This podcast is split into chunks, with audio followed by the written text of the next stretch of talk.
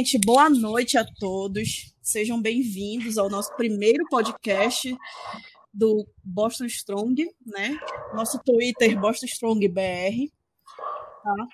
Bom, e aqui a gente vai falar, a gente vai conversar um pouco mais sobre as franquias de Boston, né? Esse ano tem sido um pouco difícil para a gente, né? No é, Red Sox, Boston Bruins, Celtics, todo mundo, né? Praticamente. Mas assim, a gente vai a gente vai analisar, fazer, conversar, fazer uns comentários. Bom, eu me chamo Nicole Magalhães, né? Juntamente com o Vitor, nós vamos falar sobre o Patriots. O Vitão também vai dar um apanhado um pouco sobre o Red Sox. A Melissa vai falar sobre os Bruins. E o Alisson vai finalizar com os Celtics. Tudo certo? Bom.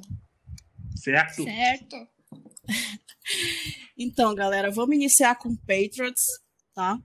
É, bom, tivemos pequeniníssimos estresses com o Patriots, mas no final deu tudo certo. Boa noite, Vitão. O que, é que você acha boa noite. do, do nosso boa jogo? Boa noite a todos, boa noite a nossos seguidores. Olha, eu achei uma boa partida ontem dos Patriots, uma vitória na superação para um time que tinha uma defesa, tinha não tem uma defesa horrível. Ontem parece que a maioria dos defesas da defesa sumiram. Patriots é, como posso dizer? Ai, Gandalf, nervoso. o Petro. O Petrus sacou o quarterback adversário. O Murray não conseguiu muitas big plays, principalmente correndo com a bola. Ele que é um quarterback muito móvel. Ontem o Petrus é, soube marcar ele muito bem. Pecou nas terceiras descidas. Pecou no jogo aéreo. Muito, muita interferência no passe. O Gil, então, a cada três passes, duas é interferência dele. Então, no ataque, o time não correu muito bem com a bola. O Kenilton também não foi bem. Os wide receivers muito, muito bem marcados. Mas conseguimos uma vitória importantíssima para quem ainda sonha com os playoffs.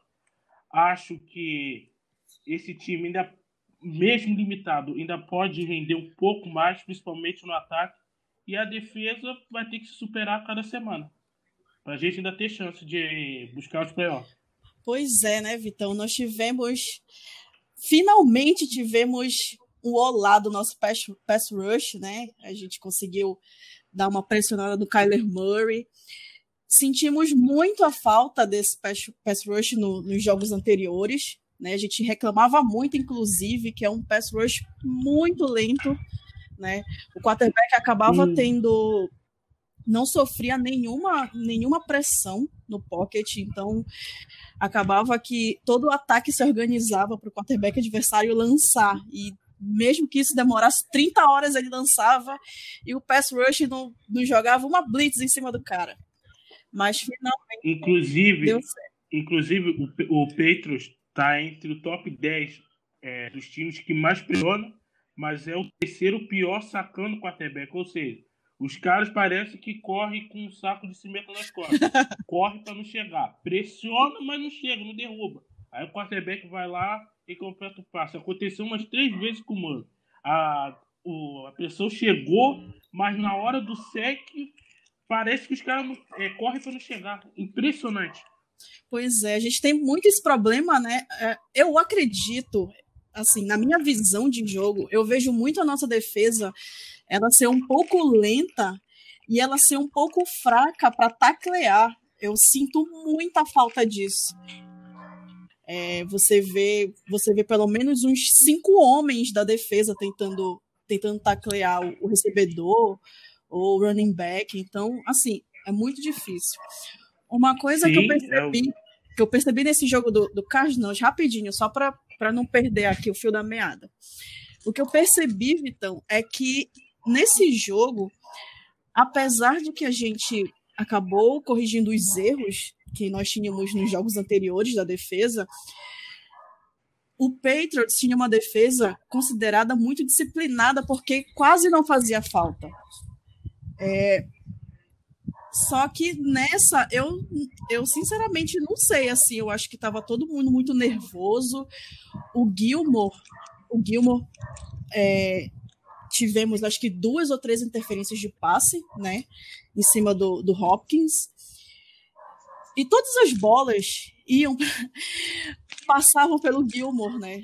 O, o, teve aquele duelo muito esperado por todo mundo entre os dois, né, o homem a homem. Mas a gente a gente dá uma relevada porque o Gilmore também já já deu muita alegria pra gente, né?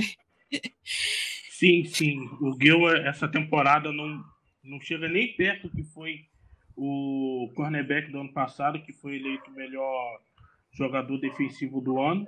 Sim. Mas ontem ele marcou bem. O Rockets não apareceu tanto no jogo assim, nas big plays. Na red zone também não. Então, apesar das faltas, o Gilmore, na prática, anulou o, o.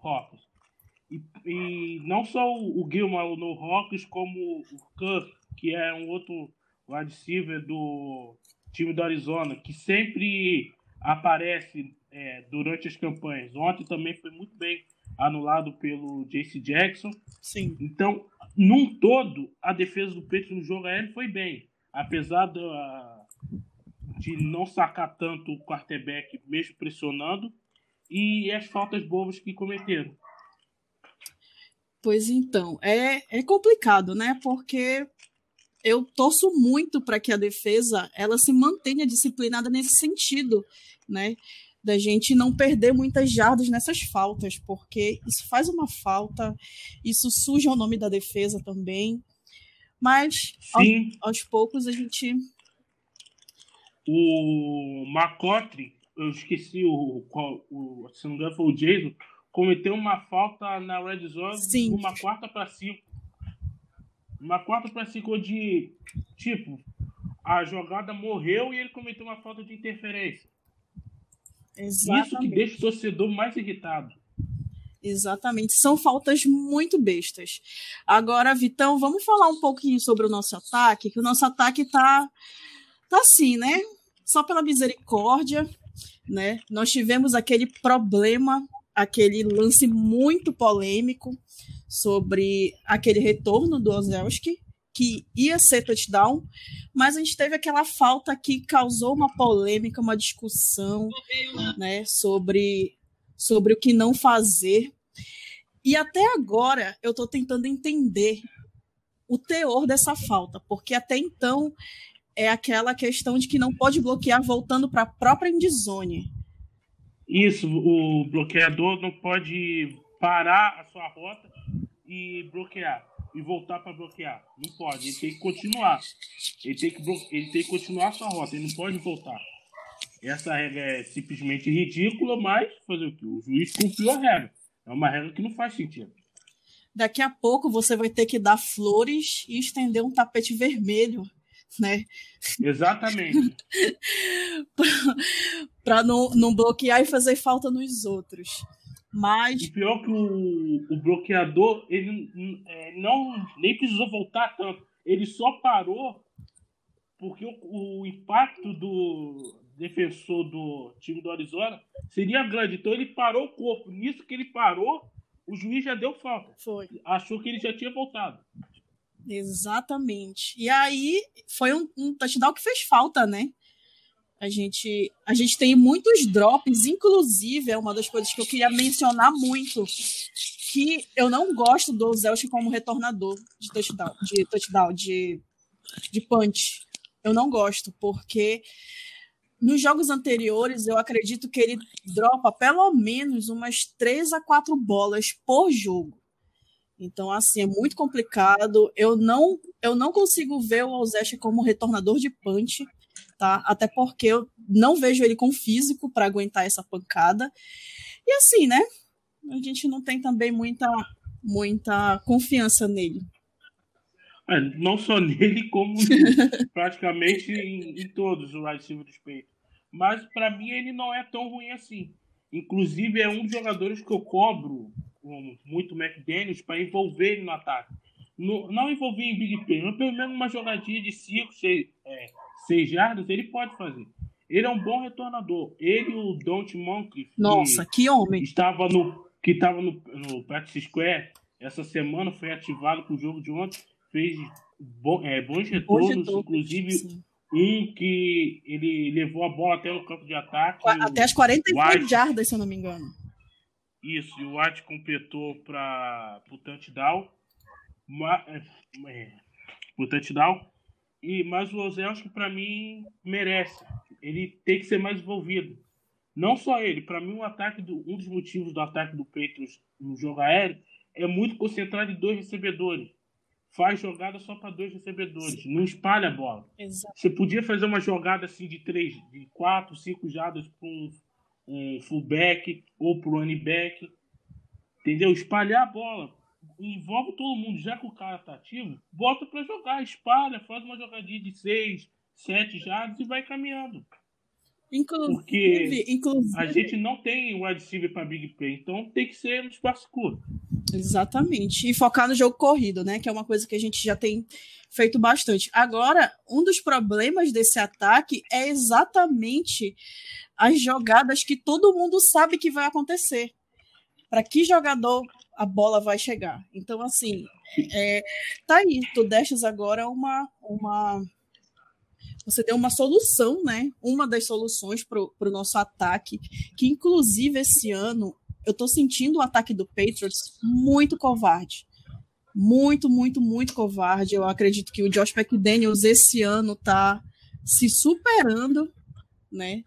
Tá inclusive testando a nossa paciência pra caramba. E, e é isso. A gente precisa utilizar as armas que a gente tem. Por exemplo, ontem no jogo, no jogo terrestre, nós tínhamos pelo menos três bons running backs. Né? A gente teve a volta do Sonny Michel, nós temos o James White e nós temos o Damian Harris. Damian Harris, ele tem recebido quase todos os snaps do Patriots. Então, assim, ele está sendo uma das principais um dos principais running backs do Patriots, né? Apesar de que ontem não, não fez nenhum touchdown, né? A gente teve o James, James White fazendo dois touchdowns. Mas. Os dois primeiros dele na temporada. Isso. Na semana, na semana 12, o White, que é um dos principais jogadores do ataque, anotou seus dois, é, seus dois touchdowns na temporada. Sim. Então, a gente, a gente precisa utilizar muito mais e distribuir, até porque, por exemplo, se todo mundo começar a cantar as nossas jogadas de, de jogo corrido para o Damian Harris, vai ficar mais complicado ainda, né? Até porque a gente já tem a gente tem um corpo de running backs um pouco mais um pouco mais solto, a gente já tem mais jogadores à disposição do que wide receiver, né? Mas assim, Vitão, vou te perguntar, eu, tem sido, tem sido uma opinião muito muito comum entre os torcedores do Patriots sobre o nosso NQ Harry. O que, que você acha do. Olha, ele para mim foi uma grande decepção. É um boss. Tem, tem justificativo. Para mim, eu, inclusive, era um defensor dele que eu acharia que poderia pegar ele na segunda rodada, acabou pegando a primeira, e ele simplesmente não demonstrou 1% que ele jogava no core. Simplesmente o, o ataque, a filosofia dos peitos não encaixou com ele. Isso é um erro do Bill que deveria ter prestado atenção nisso na hora de draftar, mas, ué, fazer o quê? Agora vai com ele. Não tem.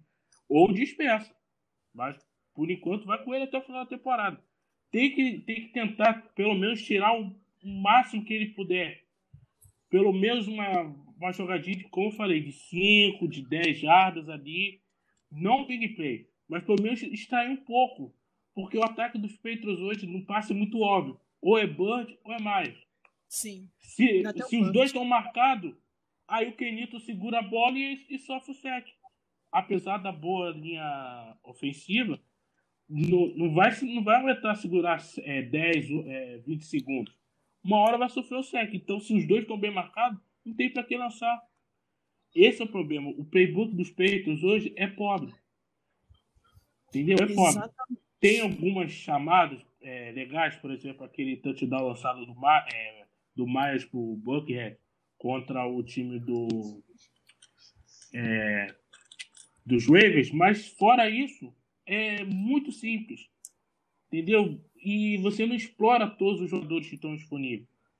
Você tem uma ótima é, linha ofensiva, que mesmo desfalcada do a, a Zion consegue proteger bem, abrir o bom gap para o jogo corrido. E, mas só que o não consegue tirar o melhor de todo mundo, mesmo com uma boa OL. Tu sabes o que eu percebi nesse jogo contra o Cardinals? Que nós já, já tínhamos um pouco de deficiência no nosso ataque, né? Essa, essas cantadas de, de jogadas aí que todo mundo sabe o que é que vai fazer. Mas é impressionante como a gente percebe que nós somos muito dependentes de, de, de alguns jogadores do ataque. Por exemplo, Rex Buckhead tá batido, já tá fora da temporada. E aí, o que que tu vai fazer? Exatamente. Entendeu? Então, vai envolver mais o White. O que teoricamente é uma, era uma obrigação, vai ter que envolver ainda mais ele. Papás. Exatamente. Bom, é, finalizando um pouco a nossa análise sobre o jogo contra o Cardinals, né? É, o Patriots ganhou, agora está 5-6 na temporada. Eu espero que agora a gente deslanche um pouco. Vai ser é difícil, mas não é impossível. Né? Ganhamos de 20 a 17. E claro, por incrível que pareça, quem salvou a gente foi o Nick Folk. Temos um kicker. Temos um kicker. Abemos um kicker. Mas assim, a gente torce muito para que ele continue desse jeito. A gente a gente sofreu muito, né, Vitão, no início da temporada com, com alguns erros do Nick Folk. Nossa. Mas finalmente. O tá Nick Folk não podia, chegar, não podia andar em New England, o torcedor já queria ele bem longe. No início da temporada, se você falasse que o Nick Folk na semana 12 fosse é, um cara clutch, todo mundo ia rir de você. Assim, bizarro. Ah, um detalhe importante sobre a defesa grande, é, grande jogada que fizeram naquela quarta para meia jarda do. Nossa! A defesa, é, a jogada da defesa foi espetacular. E vendo o Adrian Phillips na entrevista após o jogo falando que, a, que o vestiário ficou maluco de, é, após essa jogada. O time chegou muito animado, deu uma motivação extra pro time no segundo tempo.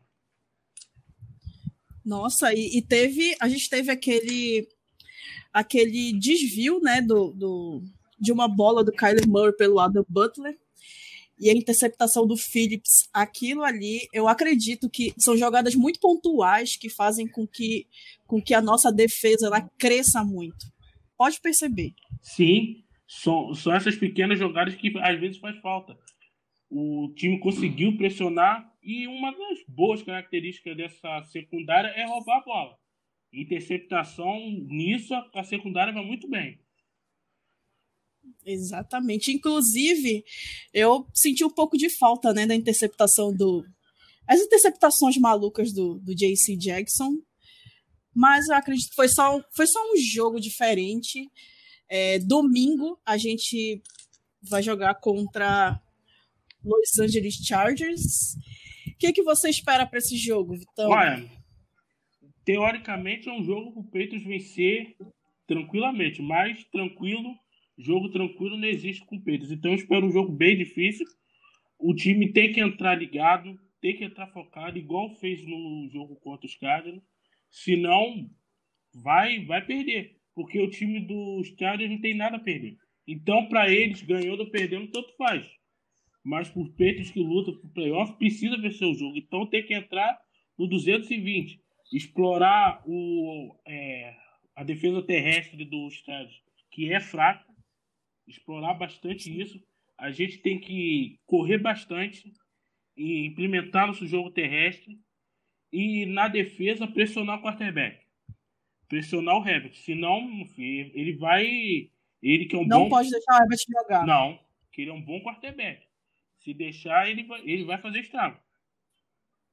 Exatamente. E o Chargers é, é o lanterna da divisão, né? Isso. Da, da divisão dele é o lanterna. Tá tancando com o jovem.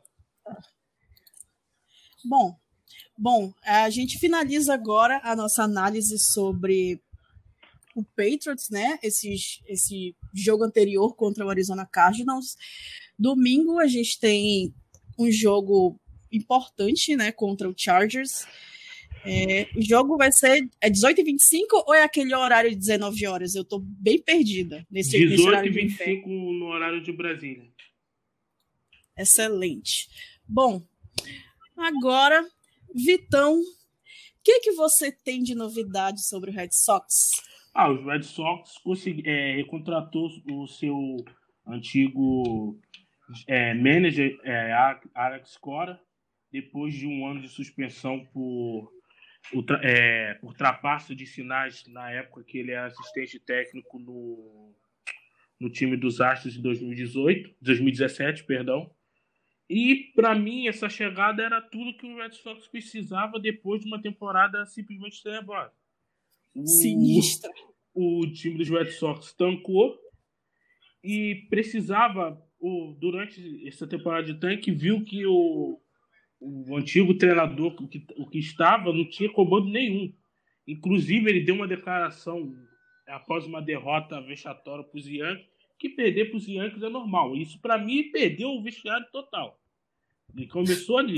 Aí, aí o, a, o time foi ladeira abaixo durante a temporada e com a chegada do Cora, a expectativa é que o time volte a ser competitivo. Óbvio, precisa de aquisições do bullpen, são o Bloom é, veio para fazer isso, para montar um time bom, que não gaste muito e que melhore sua fama, que é categoria de base do, do beisebol. Mas com o eu acho que o Blues vai para o lugar certo. Os Blues, não, perdão, os Red Sox. É, é, Evitão, deixa eu te perguntar. A gente sempre tem um probleminha de bullpen, né? Tu achas que agora com esse esse tanque, infelizmente, você acha que dá para dá para pegar alguém legal? Olha, para bullpen não, mas para rotação dá. Para rotação ah, dá, porque é o, os Red Sox vai ter a quinta escolha. A prioridade tem que ser um cara para rotação. Mas não para agora, porque o draft da, é, do beisebol é, é diferente do da NFL, que o cara já vem, entre aspas, pronto para jogar. No beisebol, não. Você é, drafta o cara com 16, 17 anos para ele ainda maturar, para ele ficar, para ele ir melhorando aos poucos lá na, nas FAM, que é a categoria de baixo do time. Mas pensando a longo prazo, como os Red Sox têm que fazer, é, pegar um, um pitcher para ser titular é essencial. Com certeza. Com certeza, porque até porque eu acredito também que o Boston Red Sox, não só o Patriots enquanto franquia de Boston, acredito que o Red Sox também está nessa fase de, de reconstrução, né? A gente viu Infelizmente, o nosso ex, Mookie Betts, indo pro, pro Dodgers. E aí acredito que um jogador tão importante para a gente é, acabou saindo. E eu acho que falta, né? Acho que falta alguém assim pro, pro Red Sox para dar uma segurada, para liderar o pessoal. Eu acredito muito que é esse, esse momento de reconstrução. Mas é aquela história, né? No beisebol já é diferente. A gente já, a gente já pensa muito a longo prazo. Não, preci é, preciso de um conjunto bom. Não adianta o time Sim. ter uma boa rotação, ter um bom bullpen e o time não rebater bem. Na minha opinião, os Red Sox são um bom line-up. Hoje, se você pegar o line-up hoje dos Red Sox, é line-up de time que vai para os playoffs. O problema principal é quem arremessa. É a rotação e o bullpen. Hoje o line-up com Verdugo, se o Benitez voltar a jogar bem, você tem Deves que vem melhorando a cada ano, você tem o Didi Martins, você tem o Bogas, você tem o, o menino Dalbert que subiu nesse ano de tanque, fez alguns jogos bons, deve se firmar na primeira base. Então, o, Red Sox tem material humano no line-up para ser competitivo. Já na rotação, o bullpen precisa muito de reforço. O Seio só vai voltar no meio da temporada. Dudu, Eduardo Rodrigues, deve voltar no início. Mas é pouco. Um time que está se vendendo o discurso de ser competitivo na próxima temporada, o que tem para arremessar hoje é muito pouco. Muito bom. A gente vai torcer para que dê tudo certo para o Red Sox. E a gente precisa, né? Esse ano foi muito sofrimento. Foi muito sofrimento, foi muita raiva. E eu espero que ano que vem realmente seja competitivo. Bom, agora a gente vai falar de Boston Bruins. Olá, Melissa, boa noite. Boa noite. Primeiro de tudo, olá, pessoal da equipe, todos que vão nos ouvir. É, espero que gostem e acompanhem aí os próximos episódios. É, infelizmente, a gente está na off-season, então nos resta falar um pouquinho da última temporada dos Bruins e também o que aconteceu aí nesses últimos meses. Então vamos lá. Essa última temporada é, ganhamos o President Trophy, né? Fizemos a melhor campanha, mas aconteceu de sermos eliminados no segundo round dos playoffs, né? É, acredito que a gente teve uma boa temporada regular, né? Obviamente, nós fomos o time que menos, é, que teve menos derrotas, então isso né, diz já bastante. Porém, quando a gente retornou para jogar os playoffs, já não começamos bem ali naquele rounding ali onde a gente perdeu para perder para os Flyers, para o Capitals e para o Lightning, né? Então, durante a temporada também a gente teve temporada regular, né? A gente teve é, muitas frustrações nos jogos que a gente perdeu por conta de perder overtime e perder shootout. Então, acredito que essa tenha sido a nossa maior frustração durante a temporada passada na, na regular, né? Vitor, o que, que você achou dessa última temporada dos Bruins? No geral, foi muito boa. Foi muito boa. O problema foi nos playoffs, aonde o time, como você falou, o time não voltou bem. E no, no duelo contra o Tampa Bay, o Tampa Bay simplesmente escancarou todos os problemas dos Blues, principalmente ofensivo, no 5 contra 5, onde os Blues foi massacrado, foi amassado pelo time do Tampa Bay. Pois é. é. A gente já sabia, na verdade, né? Mesmo acho que o maior clubista que tem a maior confiança já sabia que seria bem difícil, né? O Tampa Bay ele tem um time completo, eles são muito fortes, né? Melhor time da liga. Então, melhor time da liga. Então a gente meio que já esperava, né? Esperava isso que ia acontecer. Também, né, Vitor, teve Pasternak, que é o nosso artilheiro lá, né? Que é o nosso cara. Ele também se machucou, né? Logo no primeiro round ali contra a Carolina. Então, já começou ali, já, né, esses problemas aí. E continuou, né? Sim. E no fim não conseguimos. Não, não, não conseguimos. O Pasternak é, teve problema do Tokahashi que na bolha em Toronto resolveu é, sair por causa de problemas pessoais com os filhos. Sim. E isso abalou o time. Você perde o seu artilheiro e o seu goleiro logo de cara, abala um pouco. O Pasternak não voltou no auge. Ele voltou muito no sacrifício. Ele, inclusive, quando acabou a temporada, ele não vai nem iniciar a próxima temporada. Fez uma cirurgia agora, Sim. nem ele nem o Marcha, para você ver como o time jogou baleado também. Os dois não vão, não vão uhum. iniciar próxima temporada, que deve começar ali em torno de janeiro. E isso, esses fatores ajudaram, ajudaram os Blues a ser amassados pelo time do, do Tampa Bay. Foi até vergonhoso a, a maneira Sim. que o Blues perdeu certos jogos. Parecia que nem era um time de playoff. O Bruce Cassidy nunca conseguia achar um line-up decente, sempre mudava ali a partir da segunda, terceira e quarta linha. A primeira era intocável mas as outras linhas ofensivas sempre mudando, nunca sabe, nunca encaixando direitinho a, os pares defensivos. Chara, muito mal. Dá, dá a impressão que a idade pesou para ele nesses playoffs. O Plug pouco fez, o McAvoy. Então foi uns playoffs é. assim. O Bruce perdeu de forma assim para deixar o torcedor, apesar de já imaginar que seria derrotado, mas bem frustrante da maneira que foi. Esperava, por exemplo, um jogo 7. Você perdeu um jogo 6, um jogo 7. Mas não um 5x1, um 4x1 no caso. Sim, foi, foi horrível, né?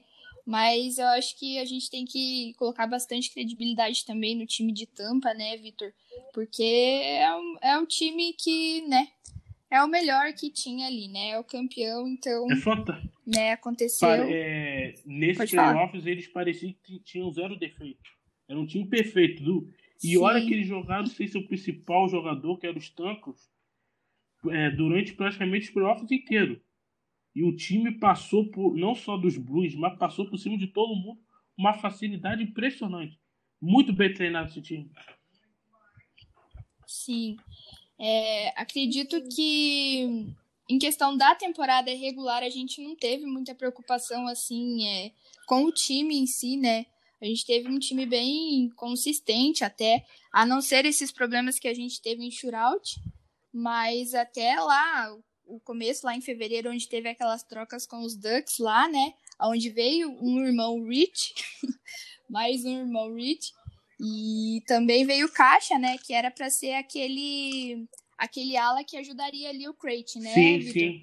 Porque eu acho que esse, esse foi um dos maiores problemas que a gente teve que a gente até tem até o momento, né? Porque eles chegaram em fevereiro, né? No caso do Caixa, que era para ajudar na linha do Crate, ele chegou em fevereiro.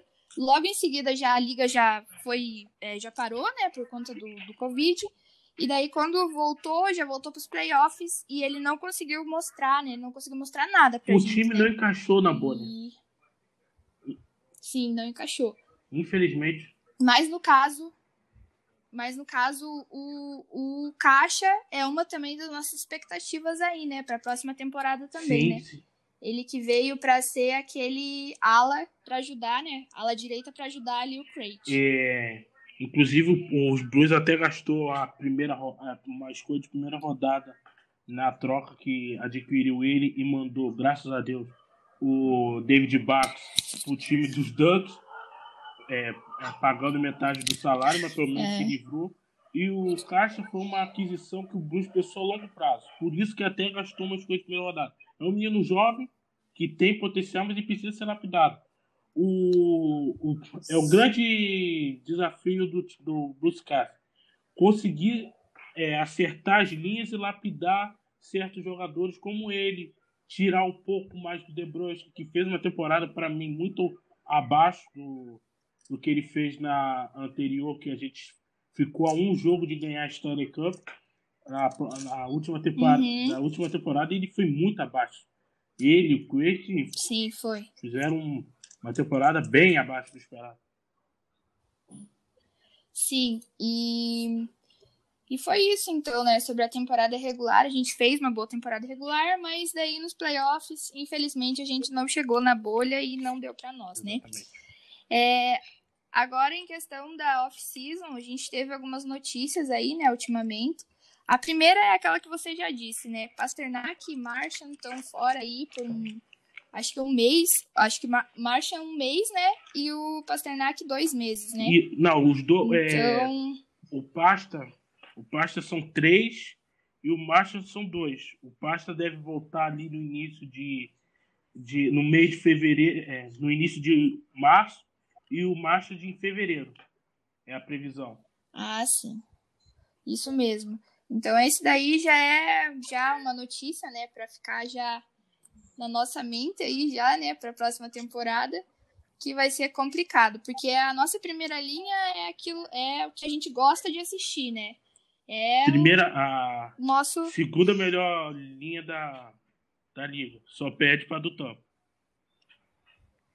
É, então essa foi a primeira notícia que a gente teve aí na off-season, né? Que, que foi realmente frustrante, né? Mas, ok. É, a próxima a gente teve uma contratação também, né, Vitor? Do Smith, que veio também como um ala direita, né, para ajudar. É, veio lá de Nashville, assinou com a gente. E também é uma expectativa, né? Sim, um bom contrato, 3 milhões e quebrados por, por três anos. Achei um bom contrato, um bom jogador que vai ajudar no tendão de Aquiles do, dos Blues, que é no 5 contra 5. Ele vem para ajudar a consertar ali a terceira, para dar liga na terceira linha e ajudar o time no 5 contra 5. Ele, se jogasse nos Bruins na última temporada, no 5 contra 5, ele seria o quarto é, artilheiro da equipe, só perdendo para os três da primeira linha. Ou seja, para última... mim foi uma aquisição muito boa. Foi, né? Eu também gostei. É, pelo que eu vi aqui, ele teve na última temporada, ele teve 18 gols e 13 assistências. Então acho que ele poderia ajudar bastante, vai nos ajudar bastante aí, né? Se encaixar lá na terceira linha, lá com o Coyle, ele vai nos ajudar bastante. Sim, sem dúvida. É... Próxima renovação a gente teve foi do Matt Quislick, né? Que é o nosso defensor, que também foi super importante, né? Acho que foi junto com o The Bros, que foi uma das que mais estavam estava na expectativa aí. Sim. Né? E pelo e pelo valor da, da, da inovação, para mim ele, o papel dele nos Blues aumenta consideravelmente. Eu vejo Sim. ele hoje como substituto do Tiara. Mesmo se, se o Tiara, que ainda não se decidiu se vai continuar ou não. Ai, meu coração. É... ainda não decidiu, Nicole. Calma, Nicole, calma. Não decidiu o que ele vai fazer da vida.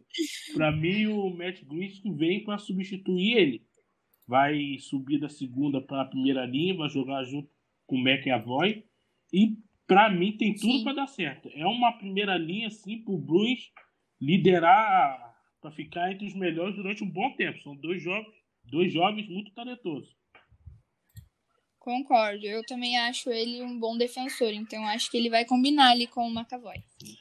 É, e por último, a gente tem a mais recente, né? Que é a assinatura do Debrowski que foi um contrato de dois anos, né? Ele assinou por dois anos. E também achei, achei um, um bom contrato. O que, que você achou? Sim, foi um bom contrato. O, o contrato dele de dois anos ganhando 3 milhões foi um bom contrato. Ele que, é, para mim, pensou em testar o mercado, mas o mercado da NHL a gente não, não sabe, com medo dessa pandemia, os times é, deram uma freada nos gastos. Então ele resolveu ficar, né? Já que está acostumado com, com o time e o mercado ninguém está oferecendo muita coisa, então ele resolveu ficar. Para mim, ele tem que se provar ainda. Ele fez um 2019 muito bom, mas 2018 dele, para mim, foi muito decepcionante. A gente esperava um salto de qualidade dele que ele não deu. E isso é preocupante. O valor da negociação, ótimo, perfeito, mas para mim ele tem que se provar ainda. Sim, para mim também. Eu acho que o Debrowski ele é um ótimo jogador. É, ele já, já teve os momentos dele, assim, bastante momentos, né? É, na temporada em que a gente foi pra final. Mas a temporada passada, realmente, ele deixou muito a desejar. É, foi muito visível, né? Que a Sim. gente tava. Cada jogo a gente tava. Cadê o Debrowski pra nos ajudar aí, né? E... Tá logo na tá na linha do crate, então deveria ser mais eficiente, né? Eu acho que, que realmente não foi. Não, nos decepcionou, na verdade, né? Sim, sim. Ele, te, ele parece igual o Urso, ele tem um, um período de hibernação que é impressionante. ele, por exemplo, ele faz, ele faz um bom é, um bom mês de janeiro, aí ele fica fevereiro e março sem jogar nada. Aí depois só vai aparecer em em abril. Aí faz alguma coisa e depois já acabou a temporada. Esse é o problema do Debusque. Sim. Ele não é um cara que realmente. faz um mês regular. Não, ele tem um período de hibernação que é impressionante. Preocupante. Bem né? preocupante. Mas eu espero espero que ele, ele né, se ajuste aí, né? Que ele evolua, porque eu gosto bastante do Debrowski. Eu acho que que foi ok, né? Eu concordo aí com, com o que você disse, né? Do contrato e tudo mais. E espero que ele, né? Ele é uma das nossas expectativas também para a próxima temporada, né? Sem dúvida. Então é isso. Acho que essas são as maiores novidades que a gente teve aí nessa off-season. É, estamos com saudade de assistir o nosso Bruins, né? Mas foi, foi isso que a gente teve para falar, né, sobre os Bruins hoje. Muito obrigada, Melissa e Vitão. Foi maravilhoso, né? As contribuições de vocês foram incríveis. Atualizou a gente um pouco. Confesso que fico um pouco triste pelo Tiara, porque o Vitão me conhece, sabe que eu gosto do Tiara. Mas. É o nosso é. capitão, né? A gente fica até. É ídolo. É. É ídolo. É, é mais é. afetivo, né? Essa Exatamente. Parte, né? É, eu então, agradeço as contribuições de vocês, tá? Bom, e a gente vai continuar agora para finalizar o nosso podcast. É, agora falando da nossa do nosso querido Boston Celtics com o Alisson. Boa noite, Alisson. O que, que você manda? Alisson. Tá. Muito boa noite todo mundo, boa noite equipe, boa noite seguidores. Então, é, eu tenho muita coisa para falar do Celtics. Realmente aconteceu bastante coisa nas últimas semanas. O Vitão vai me ajudar um pouquinho é, com relação também às informações. É, o Celtics ele draftou na primeira rodada o Aaron é, Smith, né? Um ótimo jogador. Isso ótimo jogador. É, ele é um especialista em bola de três, né, Vitão? É, média de. Sim. Na última temporada ele teve média de 23 pontos, né? Ele não é, não é tão bom passando a bola, como eu falei, é um especialista. Né? E na temporada anterior, na temporada 18 e 19, ele teve a média de 11 pontos, porém teve muito mais jogos que na temporada passada, né? Acredito que pelo fato de ter interrompido por causa do Covid. É... Ele é um ótimo jogador, pelos vídeos que eu acompanhei dele. É... Bem inteligente, o que você tem para falar sobre ele, Vitão? Olha, principalmente que ele é um cara é, do catch and shoot, uma coisa que o, o time do Celtic precisava muito. É um cara que tem um ótimo aproveitamento, um cara que vai ser o gatilho que é, fez muita falta nos playoffs e vai ser um cara que, para mim, pode até brigar para ser sexto homem da liga, mesmo no primeiro ano porque ele vai vir do banco, vai vir com aquela energia junto com o Smart que o time precisa no, o time preci, é, precisou nos playoffs. Então, para mim, foi uma excelente escolha do Celtic. Concordo, concordo. A segunda unidade vai ficar bem forte esse ano, na minha opinião, vai melhorar bastante. É, também tem o Peyton, o Peyton Pritchard, não sei se é assim que pronuncia o sobrenome dele. Ele é um jogador de Oregon, né? É, Sim. Deixa eu ver se eu contei algumas informações sobre ele para poder estar tá passando aqui as estatísticas. Ele teve uma média no ano passado é, boa, né? 20 pontos também em 31 jogos. Mas também é uma divisão fraca, né? Que o Oregon participa, certo? Estou errado? Sim, sim. Uma divisão fraca. Está, né? está certíssimo. Não é à toa que ele foi. Ele... Pode falar.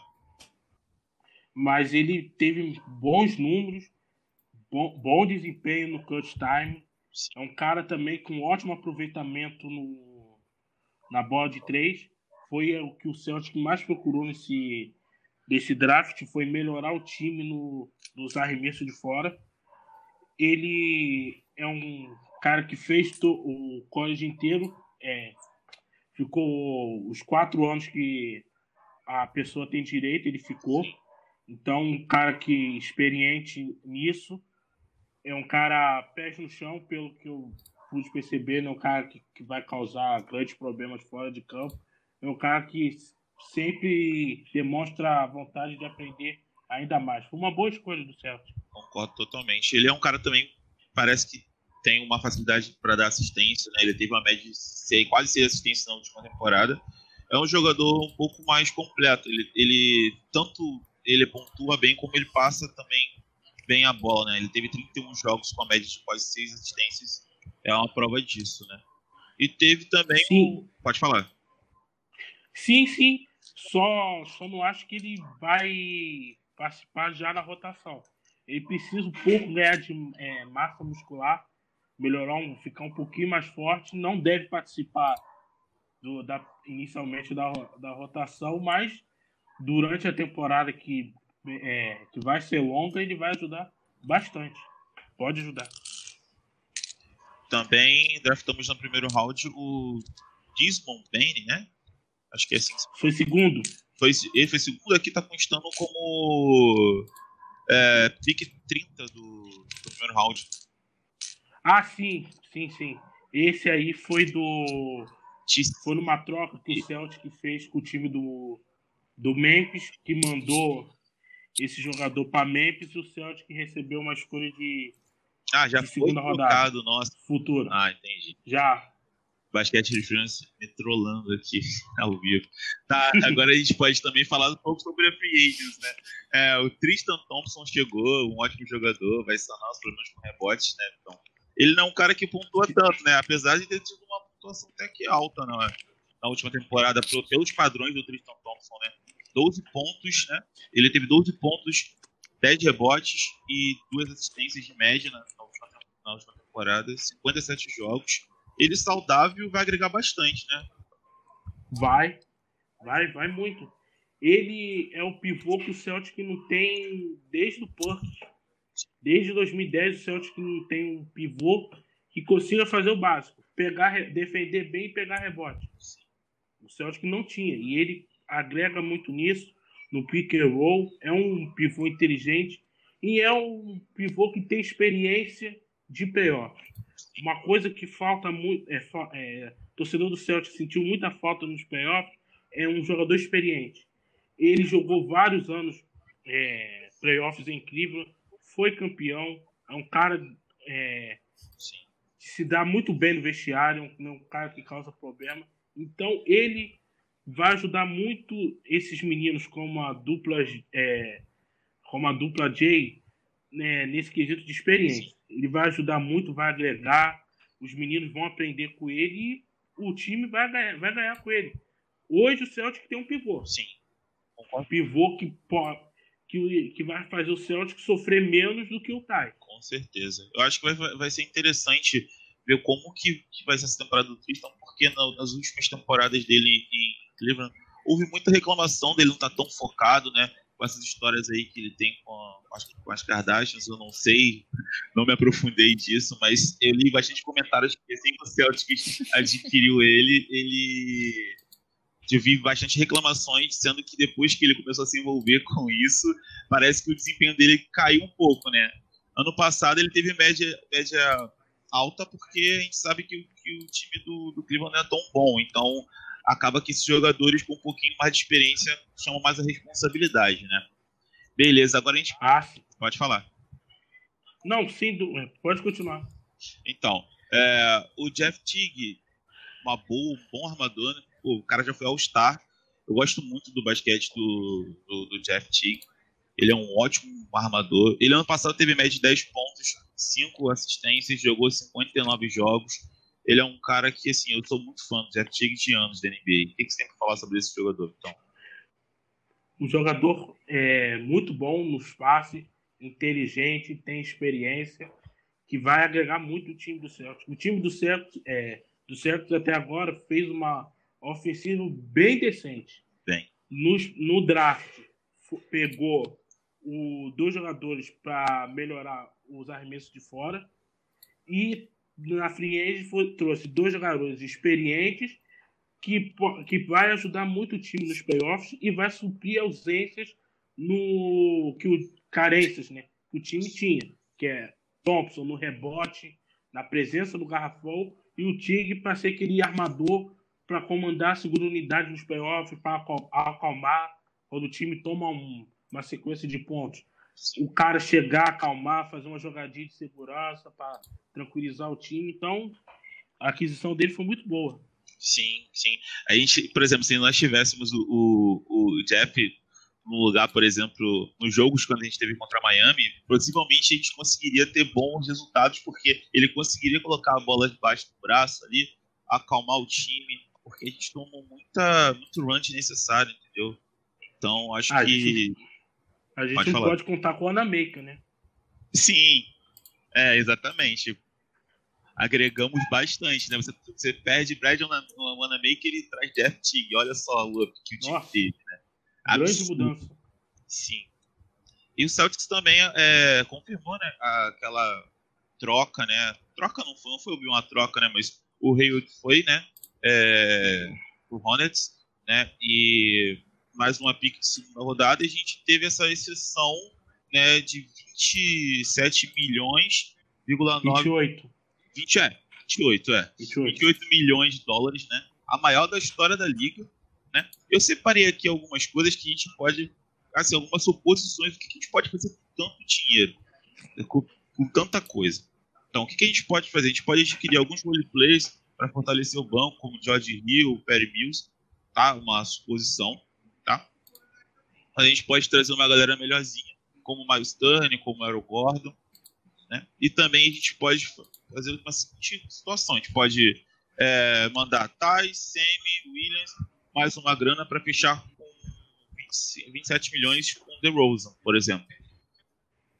É, é, são coisas que eu estava aqui buscando algumas soluções para ver o que a gente pode fazer com essa grana, né?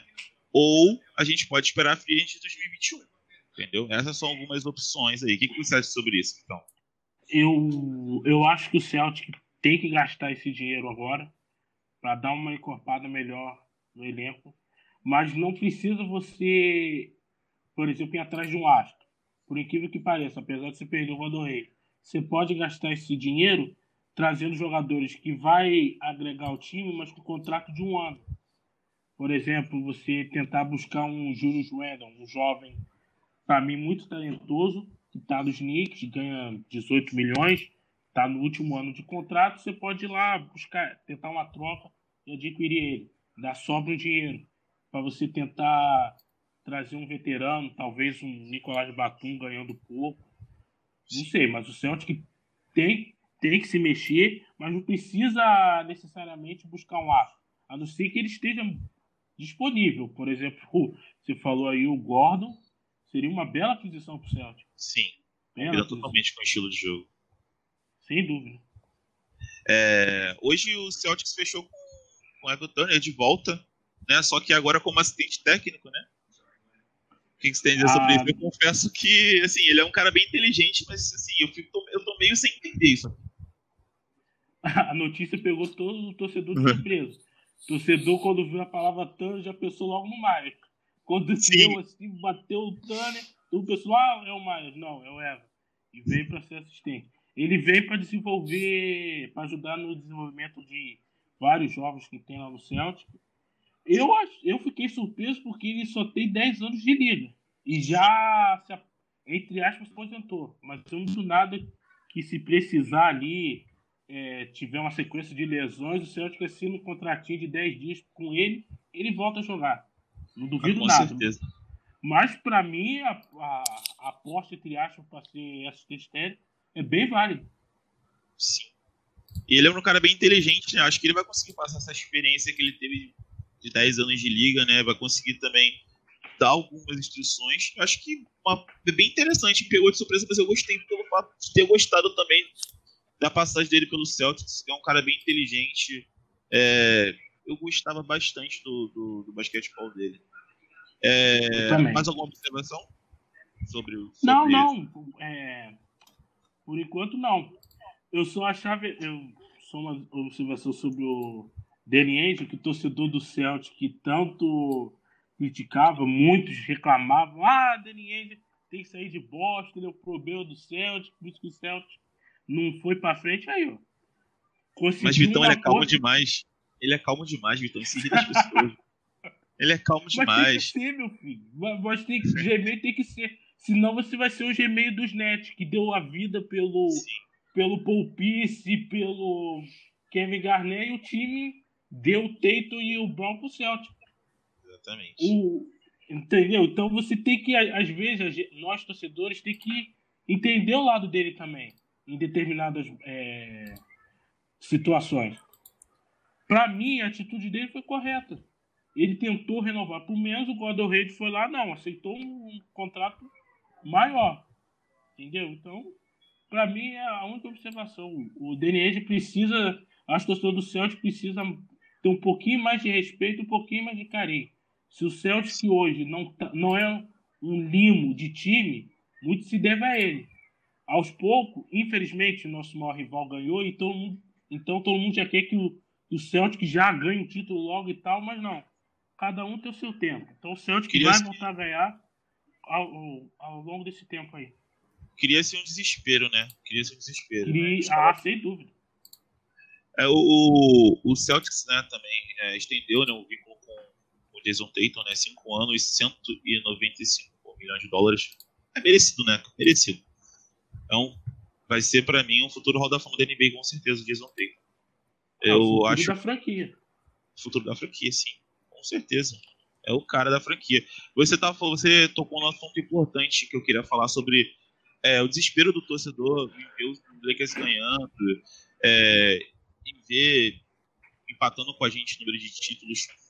É, assim, é, uma, é muito injusto botar tudo na culpa do Danny Ainge, porque é muito difícil você ter atrair os caras para jogar em Boston, né? Porque você não tem o LeBron James no seu time para atrair, você não tem uma cidade, você não porque o Lakers está na Califórnia, é muito mais atrativo você jogar na Califórnia, é muito mais atrativo você jogar do lado de LeBron. Então, assim, eu, eu entendo, só que também tem algumas coisas que eu concordo é, com as pessoas que criticam um pouquinho do Danny. Então, assim, agora a gente confiar no potencial do Dayton e do Brown, né? Para mim, os dois são o futuro da franquia. É, e torcer para que a gente consiga conquistar uma coisa aqui daqui a um ou dois anos. Não um, não, acho que dois ou três anos. Ah, sim. Para mim, esse ano ou no próximo, o Celtic tem, tem condições de ser campeão. Eu confio muito no trabalho do, do Brad Stevens, que a cada ano vem melhorando, e na, no desenvolvimento do, do jogos, principalmente do Tate e do Brown. Positivo. É, assim, eu sei que a gente poderia falar disso daqui nos próximos episódios, mas é, na próxima temporada você tem alguma previsão assim, otimista ou pessimista? Do Celtic, do Celtic, do Celtic total otimista. É otimista. Você acha que é, você acha que é possível bater de frente com os Nets, por exemplo? Sim. Sim eu acho que... se, se a maioria dos jogadores jogarem o potencial que tem, sim. Porque é um conjunto. Para você, você ganhar time desse jeito, não adianta você achar que com, com o quinteto titular brilhando você vai ganhar. Não, você precisa de um conjunto, você precisa de banco. E hoje eu olho o banco do Celtic e vejo um banco muito bom. Então, com titulares fazendo o seu papel e o, o time, é, é, os jogadores da reserva fazendo simples, o Celtic tem totais, é, totais condições de bater não só os Nets, mas qualquer time da NBA. Basta jogar o simples. Tem é, o time né? titular. Né? Tem. Hoje o Celtic tem elenco. Sim. Tem elenco. Também tenho a mesma. Faço a mesma previsão que você. Eu acho que se o time realmente entrar mais concentrado nas partidas, né? Assim, eu sei que você não, você não concorda tanto comigo, mas o, o, o técnico dá uma chacoalhada um pouquinho mais nos jogadores, né? Acho que falta um pouquinho isso do Stevens, mas é, não a chacoalhada de, ah, vamos lá, a chacoalhada de, de por exemplo, é, ver que o time está tomando uma muito grande, dar um, pedir um timeout, é, chegar a conversar com o cara que bota a bola nas, na, embaixo dos braços e dizer, ó, controla mais isso aqui, evita tal jogada, porque você está vendo que não está dando certo, sabe? Não quer dizer que você vai tirar a, a, a confiança daquele atleta. Não, você vai estar. Tá, você está reconhecendo que aquele não é o dia dele, entendeu? Eu acho que tem muito disso acho que as pessoas não concordam muito. Né? Não sei o que você tem a dizer sobre não, isso. Sim, não, sim, não, sim, eu, eu te entendo, mas o Brad Stevens é, sofre uma coisa que não é só ele, mas o elenco é experiência. Sim. Se você pegar o elenco do Celtic, é, tirando o Thompson, quem foi campeão ali? E chegou e hoje, né? Chegou hoje, literalmente. É, disputou finais. Só o dono do time só o, o manager é. do time. Então, a falta de experiência não só no em quadro, mas também no banco. Os assistentes técnicos dele. Um dos motivos, para mim, que levou o Lakers a ser campeão é você ter um Jason Kidd como um assistente técnico, que, eh, que ajudou bastante no, no Weber, Weber não, do técnico dos Lakers, na, na, nos playoffs. Ajudou muito. Você tem um LeBron, você tem um Rondo, você tem um, o, o Anthony Davis, mesmo sendo jogando uma final de NBA, mas tem uma qualidade absurda. Então, a experiência faz muita diferença. E, e é, tá fazendo falta isso, tanto no elenco, tanto no roster, como na comissão técnica. Sim. Beleza, então é basicamente isso que a gente tem para falar sobre o Celtics. É, me escuta, Cole? Oi. É, rapaz, eu não sei o que foi que aconteceu. Eu não estava escutando o Alisson. Bom, galera, só para a gente finalizar, é, como, como a gente não tem ainda né, uma pessoa para falar do New England Revolution, mas vamos só falar do placar rapidinho, né? O New England ganhou o Orlando por 3 a 1 e aí foi para a final da Conferência Leste, vai jogar com Columbus. E aí, Vitão, você que você sabe tudo sobre as franquias de Boston, o que, é que você quer dizer? É o cara, é o nosso TVC. Fale aí pra gente. Tempo. Ah, a, o time do New England Revolution vem surpreendendo basicamente a todo mundo nesses playoffs. Apesar do bom trabalho do Bruce Arias, ninguém imaginava que o time é, tivesse condições de chegar esse ano é, na final contra a Columbus. E já que chegou agora, tem totais condições de ganhar. O time vem jogando bem, Gustavo Bol, com Buxa lá na frente, com o Tani, que foi herói ontem, pegando um pênalti quando o time quando estava 2 a 1 um. Então o time do New England Revolution é um bom time, que se transformou um bom time durante o playoff e tem chance sim de conquistar a, um título da Major League Soccer pela primeira vez na sua história. Nossa, muito bom, hein? E ó, engraçado, porque quem diria que seria a melhor franquia de Boston de 2020, né? Ah, era é, um patinho, patinho feio. feio. É, era um patinho feio. Era a franquia que o Kraft, tipo, é, não, dava, não tava nem aí pra ela. Era o dono, mas não cuidava, não tava nem aí. Aí de, de do ano passado para cá passou a ter um bom trabalho, um trabalho sério e está colhendo os frutos agora. Muito bom, muito bom. E eu espero de verdade que seja campeão da Major, Major League Soccer. A gente vai torcer muito por isso. Eu acredito que Boston precisa, né? Então. Ou seria? Ajudaria Nossa, muito. Só pra gente, só pra gente não, não ficar muito triste, assim, sabe? Só pra gente ter uma alegriazinha esse ano. Tá. Bom, galera, vai chegando ao fim o nosso primeiro podcast. Eu espero que seja o primeiro de muitos, né? Que a gente tenha sempre muito tempo para falar sobre as nossas franquias, que a gente goste, para a gente repassar um pouco do, do que a gente acha, né? A nossa visão de torcedor aqui. Eu sempre falo que, que eu não sei quase nada de Patriots, a gente só. A minha função é só xingar no Twitter, mas mas a gente tem, a gente tenta, né? Então, meninos, muito obrigado, Melissa, muito obrigada pela discussão em relação ao Boston Bruins. Muito obrigada, Vitão, cara que sabe muito das franquias de Boston. Alisson, você é ótimo com o Celtics. Então, galera, a gente se vê na próxima aí. Boa noite para todo mundo e fiquem bem. Beijão. Boa noite. Beijão, boa noite. Boa noite. Abraço. Abraço. Boa noite, gente. Abraço.